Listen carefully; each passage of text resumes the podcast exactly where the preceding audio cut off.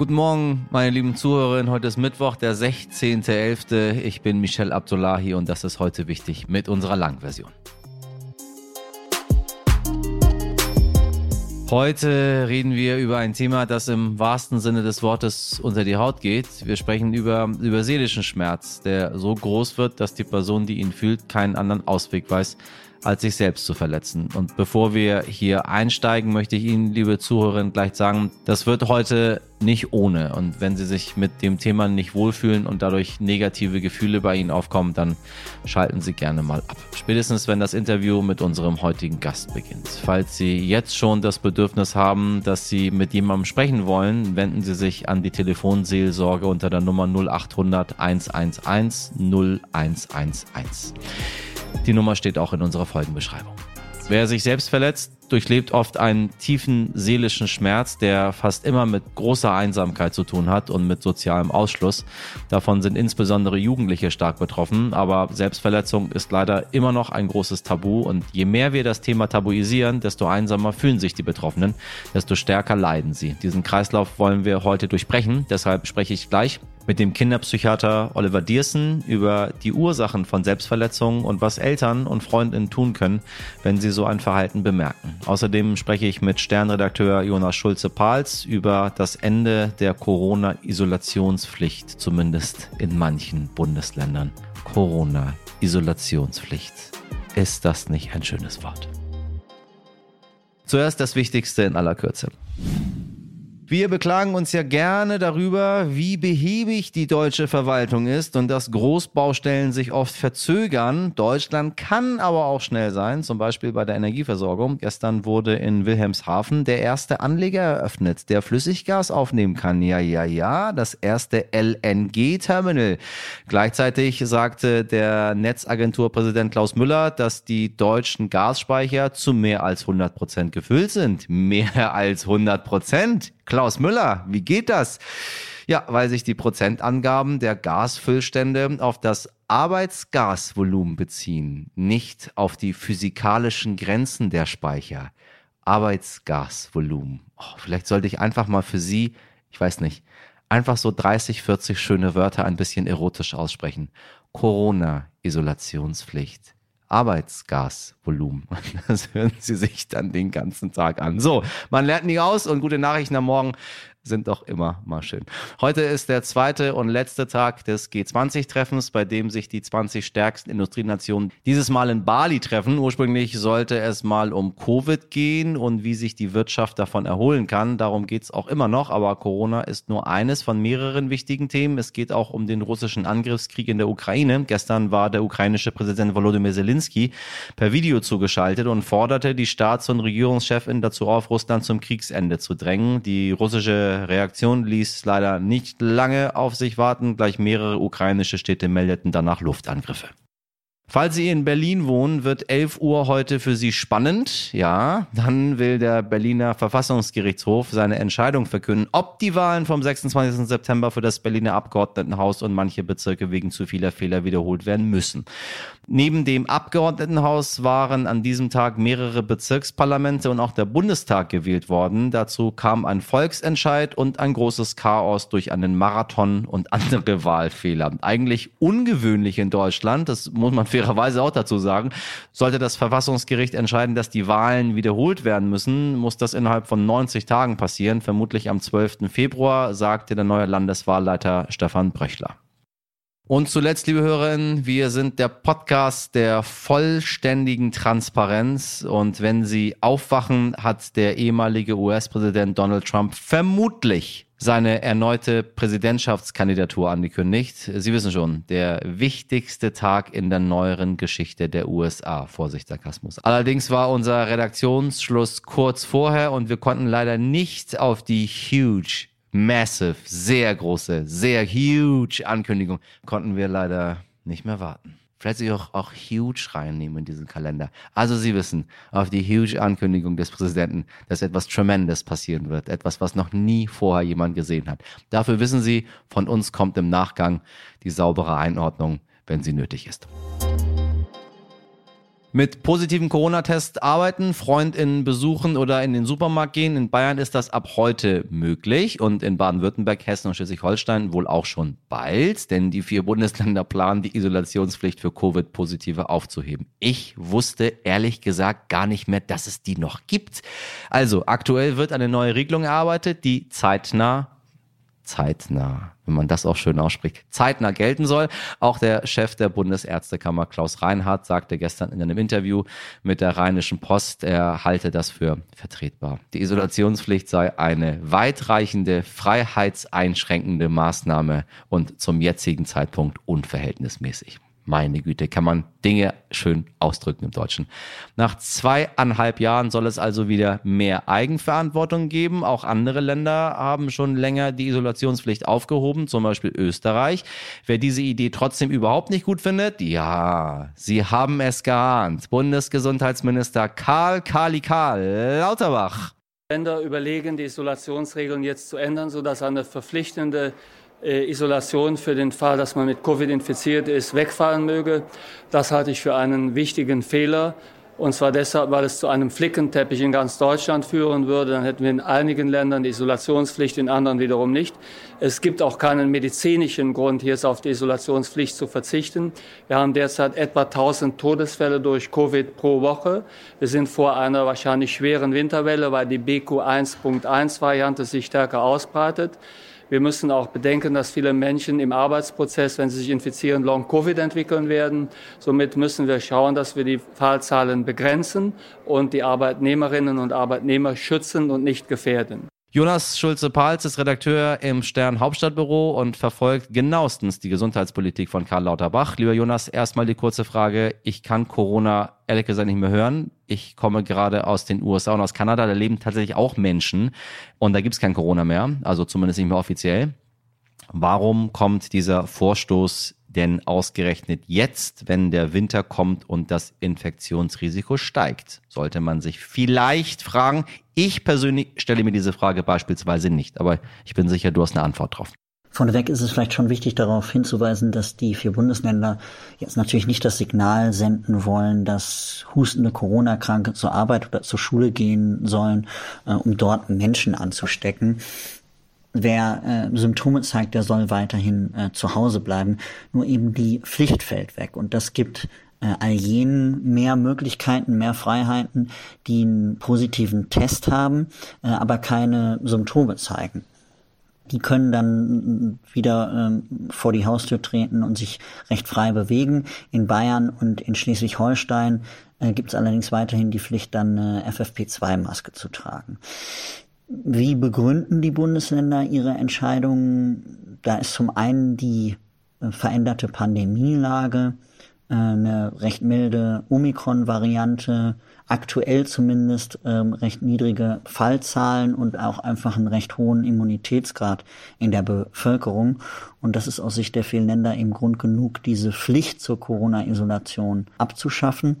Teil des Grundes ist aber auch, dass viele Krankenhäuser und Arztpraxen unter Personalmangel leiden, weil es einfach eine, viele Krankheitsfälle gibt und darunter sind eben auch Menschen, die haben positives Corona-Testergebnis, müssen sich deshalb isolieren, haben aber gar keine Symptome und den Menschen soll, will man die Möglichkeit geben, wieder arbeiten zu gehen. Eine Rolle spielt aber sicherlich auch, dass die Stimmung in der Bevölkerung gerade eher so ist, dass ja, wir Corona überwunden haben ähm, und es dementsprechend auch möglicherweise politisch opportun ist, die äh, Isolationspflicht dann abzuschaffen. Was aber ganz interessant ist, in der Umfrage von Infratest DIMAT hat sich die Mehrheit äh, dafür ausgesprochen, der, der Befragten die Isolationspflicht beizubehalten. Wir haben es gerade gehört. Wie ist die Haltung von Gesundheitsminister Karl Lauterbach dazu? Welche Strategie, wenn man in seinem Amt von Strategie sprechen kann, schlägt er vor? Es wird nicht viel überraschen, dass Karl Lauterbach von der Maßnahme nicht besonders viel hält. Gleich am Tag der Verkündung hat er äh, auf Twitter reagiert, hat auf die 1000 Corona-Toten pro Woche hingewiesen, ähm, auf die drohende Winterwelle mit möglicherweise neuen Varianten und auch äh, eine zunehmende Zahl an Beschäftigten, die mit Long-Covid zu kämpfen haben. Ähm, Im Gegenteil, äh, in Karl Lauterbachs Interesse wäre es ja eigentlich, wenn die Länder eine Maskenpflicht einführen würden äh, für Innenräume, um eben für äh, mehr Schutz zu sorgen. Das Problem von Karl Lauterbach ist nur, äh, er kann das Aussetzen der Isolationspflicht äh, nicht verhindern. Denn wie bei so vielen Corona-Regeln liegt die Entscheidungskompetenz letztendlich bei den Ländern und somit bleibt Karl Lauterbach nur der fromme Appell aus Berlin. Und wie beurteilst du die neue Regelung der Bundesländer? Ist ein Ende der Isolationspflicht sinnvoll? Ich kann schon verstehen, warum es intuitiv nicht direkt einleuchtet, die Corona-Isolationspflicht jetzt abzuschaffen. Ich halte die Entscheidung dennoch äh, für richtig, denn die pauschale fünftägige Isolationspflicht ist einfach nicht mehr zeitgemäß. Krankheitsverläufe sind unterschiedlich. Manche Menschen zeigen gar keine Symptome, andere bei anderen ziehen sich die Kopf-, Hals- und Gliederschmerzen eben über Wochen hin.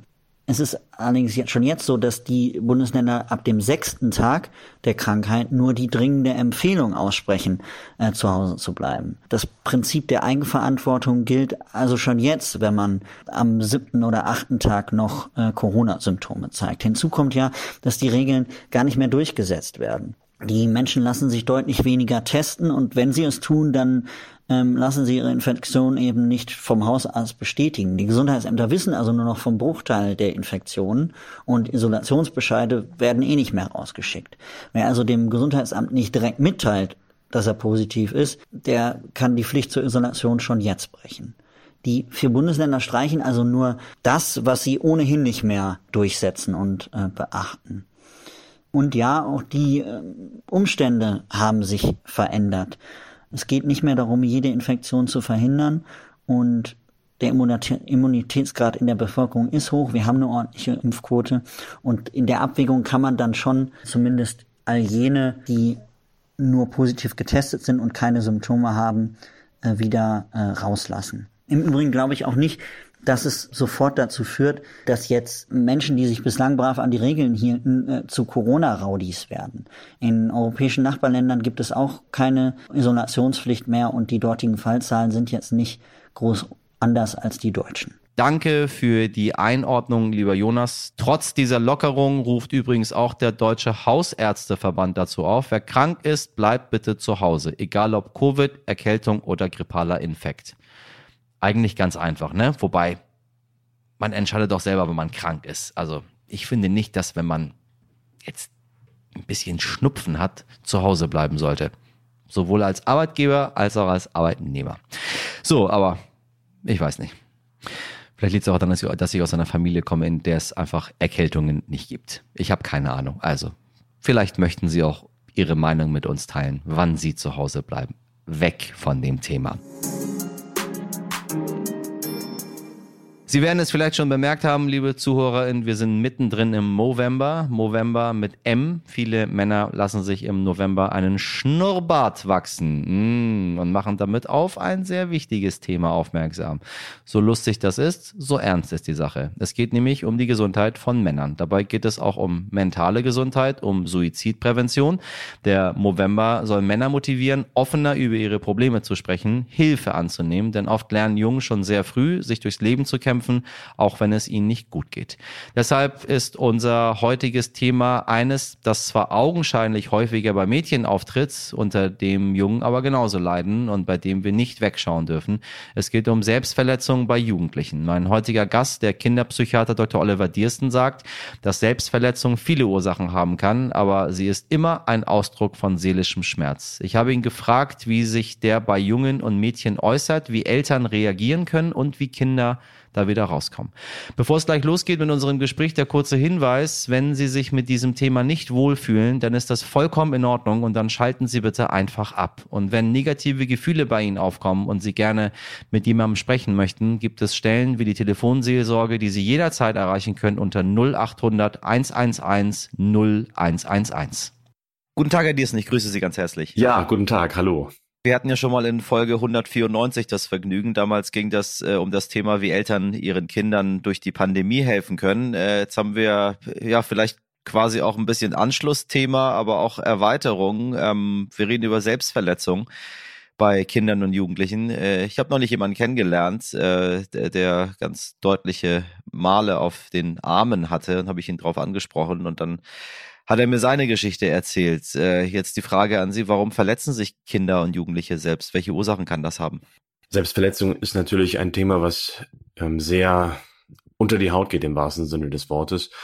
Das ist gar nicht so leicht, jetzt ähm, so ganz griffige Ursachen zu haben, weil es nämlich sehr weit gefasst ist.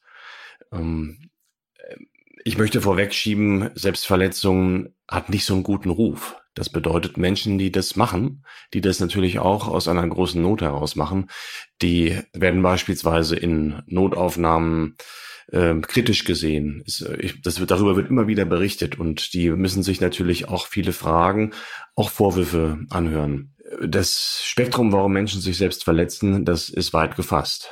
Ähm, es gibt vielen Menschen in dem Moment so etwas wie Halt. Das heißt, ehe noch etwas Schlimmeres passiert, ehe der Druck noch weiter steigt oder gar suizidale Impulse oder anderes riskantes Verhalten äh, sozusagen die Kontrolle übernehmen, verletzen sich viele Menschen. Das ist aber nicht der einzige Grund.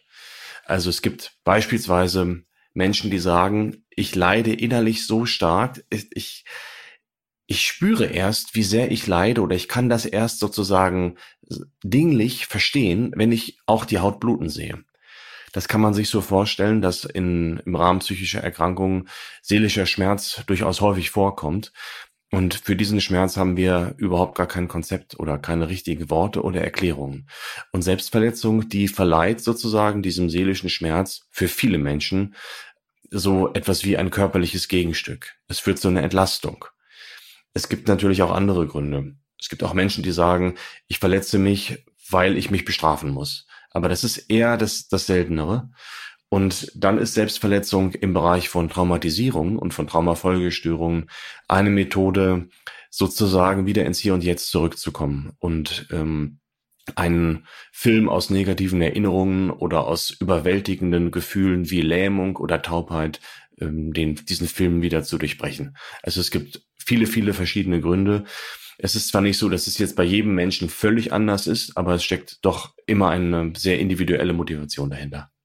Wir sprechen etwa von ähm, jedem fünften Jugendlichen, der sich schon mal selbst verletzt hat. Kritische Alter ist so ungefähr 12 bis 13. Äh, korrigieren Sie mich gerne. Mädchen, so wie ich recherchiert habe, häufiger betroffen als Jungen. Wenn wir wieder zurückkommen auf die Pandemie und auf die Zukunftsängste und überhaupt das allgemeine Gefühl, was man aktuell spürt, wenn man sich mit Kindern, Jugendlichen, mit der ganzen Generation Z unterhält. Hat diese Selbstverletzung in den vergangenen Jahren zugenommen?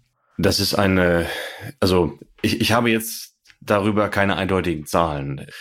Ähm, die Berichterstattung zu, zu den Pandemiejahren oder auch die Forschung, äh, die wird ja jetzt gerade erst teilweise verstanden oder ausgewertet. Und es ist nach wie vor sehr schwierig zu sagen, ähm, aus welchen Gründen es vielen Menschen schlechter geht. Ob das nun an Ängsten in Bezug auf die Pandemie liegt oder an sozialer Teilhabe. Ähm, so im klinischen, so wie ich es beobachten kann als niedergelassener Arzt, hat das nicht zugenommen. Also wir sehen allgemein ein hohes Maß an seelischer Belastung. Aber dass jetzt ähm, überproportional sich mehr Leute verletzen, das kann ich so nicht sagen. Es sind aber sehr viele Jugendliche belastet. Und damit kann man dann sagen, je mehr Jugendliche belastet sind, desto mehr werden sich dann auch mal selbst verletzt haben. Ich habe eine These gelesen, die ich mit Ihnen gern diskutieren würde. Ähm, die besagte jetzt mal so grob zusammengefasst, selbstverletzendes Verhalten ist ein Akt der Selbstfürsorge baut Spannungen ab und dadurch kann das Suizidrisiko gemindert werden. Erst habe ich gestutzt und habe ich ein bisschen drüber nachgedacht. Jetzt bin ich nicht so sicher. Stimmt das? Stimmt das nicht? Und muss, soll man das als, als Elternteil einfach dann hinnehmen? Also nur weil etwas ein Akt der Selbstfürsorge ist, heißt es nicht, dass es ähm, bekömmlich ist oder gesund oder richtig. Sicherlich ist es verkehrt, das moralisch zu verurteilen. Das ist als Elternteil natürlich sehr schwer, wenn man sieht, das eigene Kind leidet so sehr, dass es sich verletzt. Natürlich ist es da sehr schwer, locker zu bleiben oder gar zu sagen, Mensch, da machst du ja was für dich. Das finde ich ja gut, besser als wenn du dich umbringst. So wird kein vernünftiges Elternteil reden man muss sich schon vor Augen führen, dass die Menschen, die das machen, wirklich in großer Not sind. Aber wie ich eingangs schon sagte, es ist tatsächlich besser, ein bisschen Druck abzulassen, als diesen Druck immer weiter und weiter aufzustauen. Wenn wir über Selbstverletzung im Sinne von ähm, man kratzt sich mal über die Haut in Anspannungssituationen oder es hat es hat auch mal geblutet, da muss man nicht unbedingt gleich professionelle Hilfe in Anspruch nehmen. Wenn es aber schon in die Ecke geht, dass wirklich mit Klingen die Haut geschnitten wird, dann würde ich therapeutische Unterstützung suchen. Und dort wird sicherlich auch rausgefunden, aus welchen Ursachen das heraus passiert. Dann reden wir auch ein bisschen um Aufmerksamkeit. Das ist auch eine Sache, die immer wieder thematisiert wird. Äh, die Kinder und Jugendlichen suchen nach irgendeiner Form von Aufmerksamkeit. Dann sieht man aber, dass viele ihre Wunden eher verstecken. Wie geht das zusammen? Ach, das, diese ganze Debatte mit der Aufmerksamkeit, das Wort ist ja schon ein Reizwort. Aufmerksamkeit, was soll das eigentlich sein? Also, wenn könnte man sagen, die Kinder suchen nach Bindung oder nach Beziehung, nach Zuwendung oder Kontakt, nach Fürsprache oder nach jemanden, der ihr Erleben und ihre Not teilt. Wenn wir das Wort Aufmerksamkeit dadurch, äh, dadurch ersetzen, dann kommen wir da schon der Sache ein bisschen näher.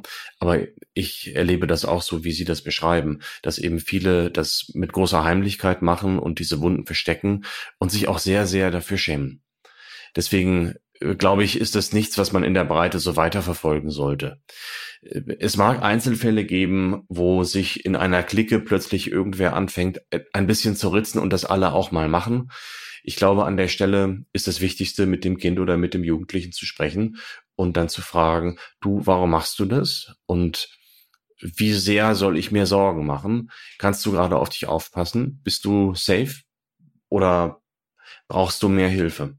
Und das muss eben immer wieder neu ausgehandelt werden. Deswegen ist es nicht sinnvoll zu sagen, okay, ab dann, ähm, da muss man dann aktiv werden und bis dahin ist es aber nur Aufmerksamkeitssuche.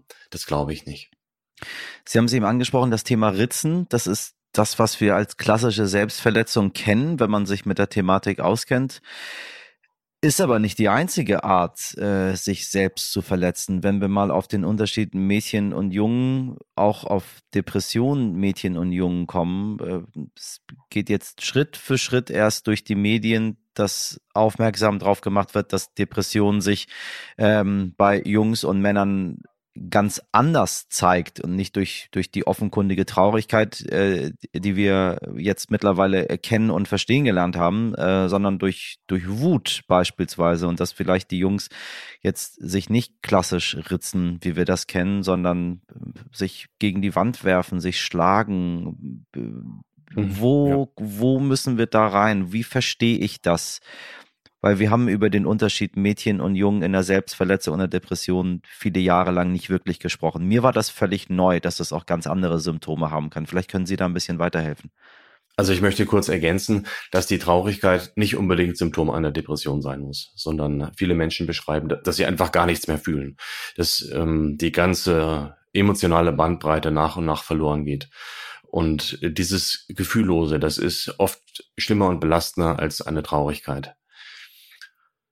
Die Selbstverletzung bei Jungs, das ist jetzt nicht regelhaft unterschiedlich. Also ähm, zumindest können wir nun in unserem klinischen Bereich da ähm, schon Nuancen ähm, beobachten. Beispielsweise mit der Faust gegen die Wand schlagen, äh, bis es bis es blutig ist. Äh, das ist, glaube ich, etwas, was allgemein Jungs eher machen, aber es kommt natürlich auch äh, bei Mädchen vor. Egal welche Form der Selbstverletzung das nun ist. Ich glaube nicht, dass das sinnvoll ist äh, zu sagen, diese Form der Selbstverletzung hat jetzt das zu bedeuten und eine andere hat das zu bedeuten.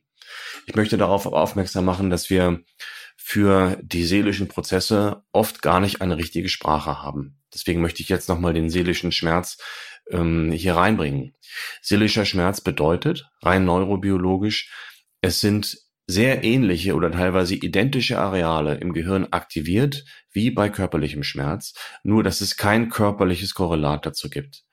Und dieser seelische Schmerz wird aber durch Einsamkeit und Isolation und sozialen Ausschluss äh, verursacht. Und jetzt muss man wissen, dass Menschen bei einer psychischen Belastung, in einer psychischen Erkrankung sehr häufig einsam sind, insbesondere Jugendliche. Nicht alleine, weil sie sich mangels Kraft zurückziehen, sondern weil sie sich schämen und vor allen Dingen auch aus Schuldgefühlen heraus, weil sie andere nicht belasten möchten. Und deswegen ist diese Einsamkeit natürlich ein ganz großer Risikofaktor für seelischen Schmerz. Und dieser seelische Schmerz, so ist meine Beobachtung, der drückt sich oft in Selbstverletzung aus, so dass dieser Schmerz irgendwie auch an die Körperoberfläche kommen kann und verstanden werden kann und auch wieder nachlassen kann. Also es ist eine Verkörperlichung von seelischen Prozessen, die Selbstverletzung. Und der Weg, um Selbstverletzung zu begegnen, ist natürlich nicht jetzt nur über Selbstverletzung zu sprechen, sondern äh, vor allen Dingen über den zugrunde liegenden Schmerz und die Einsamkeit. Und jetzt nochmal so zur allgemeinen Herangehensweise.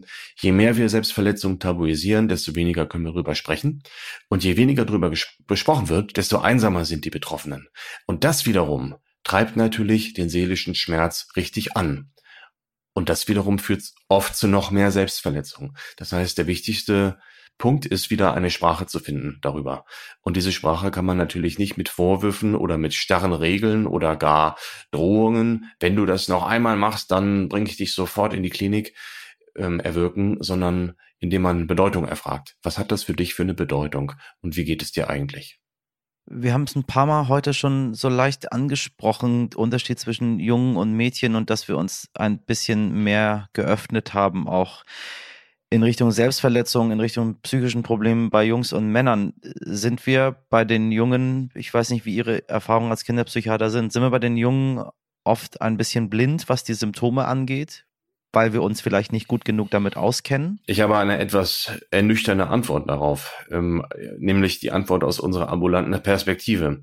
Die ähm, Versorgung von Kindern und Jugendlichen äh, mit Therapie ist derartig schlecht, dass wir in unseren Praxen größtenteils wirklich die sehen, denen es sehr, sehr schlecht geht. Wem es nicht richtig schlecht geht, der kommt oft nicht zur Therapie. Das ist keine unmittelbare Antwort auf Ihre Frage, aber es ist ein sehr klarer Hinweis, dass die Versorgung dringend verbessert werden muss. Und so kommt es natürlich, dass wir ganz, ganz vieles übersehen und sich ein erheblicher Teil von Jugendlichen, ob nun Mädchen oder Jungen, ähm, mit einer behandlungsbedürftigen Symptomtiefe durch ihr Leben kämpft, ohne dass sie überhaupt mal therapeutisch gesehen werden. Und jetzt die Frage aller Fragen letztendlich, wie kommen die Kinder da wieder raus aus dieser Spirale? Ich meine, man hat drüber gesprochen, man hat das wahrgenommen als Elternteil ähm, und so weiter und so weiter und so weiter. Aber wahrscheinlich sagen sie jetzt, es gibt nicht den einen Punkt, wo man sagt, jetzt ist Schluss, es ist keine Erkältung, die dann irgendwann weg ist. Ähm, trotzdem, wenn wir darüber sprechen, dass psychische Krankheiten relativ ähnlich sind zu, zu physischen Krankheiten, wann, wann hört das auf? Ein wesentlicher Teil in der therapeutischen Versorgung ist ja erstmal das Annehmen und das Begleiten. Das bedeutet, wenn ich jetzt tatsächlich an einen begehrten Therapieplatz komme, dann geht es keineswegs darum, im ersten, zweiten oder auch zehnten Gespräch, dass die Symptomatik aufhört, sondern dass man damit nicht alleine ist. Und ich glaube an dieser Stelle, es ist eine große Herausforderung für Eltern, zu sagen, ja, ich kann das jetzt vielleicht gar nicht ändern, aber ich kann mein Kind da hindurch begleiten und ich kann meinem Kind versichern, ich bleibe, solange es dir auch schlecht geht, an deiner Seite. Und es darf dir auch schlecht gehen. Ich erwarte nicht, dass wenn wir jetzt mal eine Stunde oder auch einen Abend oder auch einen Monat lang darüber regelmäßig gesprochen haben, dass es dir dann besser geht. Das ist ein ganz großes Umdenken, nämlich ein Umdenken weg vom es soll wieder aufhören, sondern zum Begleiten, zum Aushalten. Und damit ich als Elternteil das gut begleiten kann, muss es mir natürlich selber auch einigermaßen gut gehen. Wenn ich merke, dass allein der Anblick einer Ritzwunde oder ein Gespräch über Hoffnungslosigkeit oder vielleicht auch über das ich will gar nicht mehr auf der Welt sein, dass mich das so aus dem Sattel hebt, dass ich danach eigentlich selber Therapie brauche, dann ist es sehr wichtig, dass ich mir als Elternteil Beratung und Unterstützung hole. Und da liegt aus meiner Sicht so der Hase im Pfeffer, dass viele Jugendliche mit ihren Eltern nicht darüber sprechen, aus Angst, dass die Eltern das nicht aushalten. Und das ist das wichtigste Signal für Eltern, zu sagen, was auch immer wir hier besprechen, es mag sein, dass ich darüber verzweifle und auch nachts wach liege und auch mal weine. Aber du kannst dir sicher sein, wenn ich nicht mehr kann, dann hole ich mir für mich und Hilfe und Unterstützung. Du brauchst dich nicht um mich als dein Papa oder als deine Mama noch extra zu sorgen, sondern es reicht, wenn du dich um dich selber kümmerst. Da findet ganz viel Entwicklung statt an so einem Punkt, wenn die Jugendlichen merken, meine Eltern sind doch gut belastbar und wenn sie es mal nicht sind, dann holen die sich die entsprechende Hilfe und Beratung. Und wenn dann wieder Gespräche möglich sind, dann endet auch ein Teil dieser Einsamkeit und Isolation und somit endet auch ein ganz kleiner Teil des Leidens. Und das ist ja der ganz große Wirkfaktor in Psychotherapie, dass man erstmal nicht mehr alleine ist und ungehemmt im Prinzip das erzählen kann, was los ist. Und da sitzt mir gegenüber niemand, der erwartet, es hört gleich auf, sondern der ist bereit, mich über 20, 45 oder auch 90 Stunden zu begleiten. Herr Diesen, ich danke Ihnen sehr für dieses Gespräch. Sehr gerne, hat mich gefreut. Vielen Dank. Ohren auf. 3, 2, 1, liebe Zuhörerinnen, hier spricht Ihr Astronaut äh, Michel Abdullahi und bei diesen News schnallen Sie sich besser an. Die US-Raumfahrtbehörde NASA oder wenn Sie aus den USA gerade kommen und dann mal NASA hören und sich wundern, was meinen die mit NASA? Ja, das, was wir ganz komisch NASA aussprechen. Also Lassen Sie uns ein bisschen amerikanischer werden. Die NASA startet einen neuen Anlauf ihrer Mondmission Artemis 1, Artemis 1. Das 98 Meter hohe Space Launch System soll sich am frühen Mittwochmorgen auf den Weg zum Mond machen. Ich kann Sie aber beruhigen, ich werde die Kapsel bei der Reise zum Mond leider nicht unterstützen. Stattdessen nehmen Puppen den Platz der Astronautin ein. Wir haben hier schon einmal von ihnen berichtet. Sie heißen Soha und Helga und werden vom Deutschen Zentrum für Luft- und Raumfahrt mit auf die Reise geschickt, um die kosmische Strahlung zu untersuchen. Zum ersten Mal sind diese Messpuppen speziell auf den weiblichen Körper zugeschnitten. Ja, also 2022, ne? Denn dieser ist empfindlicher für Strahlenbelastung als der von Männern. So. Und noch in diesem Jahrzehnt soll erstmals eine Frau und übrigens auch die erste POC, eine Person of Color den Mond betreten. Vielleicht bin ich das ja. Ich meine, ganz ehrlich, ein POC so für Mann oder Frau. Hauptsache POC. Also, Artemis-Mission. Ich melde mich. Ähm, wie soll ich das sagen? Es ist irgendwie, es gilt als der Beginn eines neuen Weltzeitalters, kann man so sagen. Die Raumkapsel soll nach knapp einem Monat wieder auf die Erde äh, zurückkommen und schauen wir mal, ob die SLS wirklich aufbricht. Denn im August versuchte die Weltraumrakete bereits die Erde zu verlassen. Leider musste der Start der Mission aufgrund eines Treibstofflecks und den starken Winden des Hurricanes Nicole abgebrochen werden. Ähm, ich habe da vielleicht auch eine andere Theorie. Möglicherweise warten die lieben Mitarbeiter in der US-Raumfahrtbehörde auch einfach nur, bis ich endlich das Steuer übernehmen kann. So, denn bis zum Jahre 2024 sind noch knapp zwei Jahre Zeit, bis mit der Artemis 2 wieder ein bemannter Flug zum Mond gewagt wird. Ähm, Sie wissen es, ich melde mich wirklich freiwillig. Es ist, äh, mag auf einige Leute irgendwie komisch wirken, aber ich weiß ich nicht. Ich bin einfach ein äh, Weltraumkind. So. Und die, die mich nicht mögen, dann habt ihr es, bin ich zum Mond geschossen, nur ich komme wieder. So, unsere Mission ist vorerst erfolgreich abgeschlossen. Das war's mit heute wichtig an diesem Mittwoch. Mit an Bord meine Astronautin und Kosmonautin möchte ich. Jeder entscheidet in dieser Redaktion selbst, ob er Ost oder West zugehören möchte. Mirjam Bittner, Dimitri Blinski, Laura Chapo, Jennifer Heinzen und Carla Wöllner in der Produktion Wake One. Ich wäre definitiv ein Kosmonaut. So, damit dieser Podcast weiter durchstartet wie eine Rakete, freuen wir uns, wenn Sie uns in den sozialen Medien teilen, uns Ihrer Familie und Ihren Freundinnen empfehlen und uns natürlich gerne Ihre Ideen, Fragen oder Kritik schicken, damit wir noch besser werden können. So, das alles wie immer gerne an heute wichtig jetzt Stern.de und ansonsten bombardieren Sie die Leute einfach mit WhatsApp-Nachrichten zu dem, was Sie so bei uns so lernen und dann verlinken Sie uns noch dazu. WhatsApp bewirkt Wunder. Und machen Sie das auch gerne ähm, bei unserer zehnminütigen Umfrage, allerdings ohne WhatsApp, sondern selber als TeilnehmerInnen unter podcast-umfrage.de slash news. Den Link finden Sie auch in der Folgenbeschreibung. Keine Ahnung, warum ich heute so gut gelaunt bin. Einen raketenmäßigen Start in diesen Tag wünsche ich Ihnen. Machen Sie was draus. Ihr Michel Gagarin Abdullahi.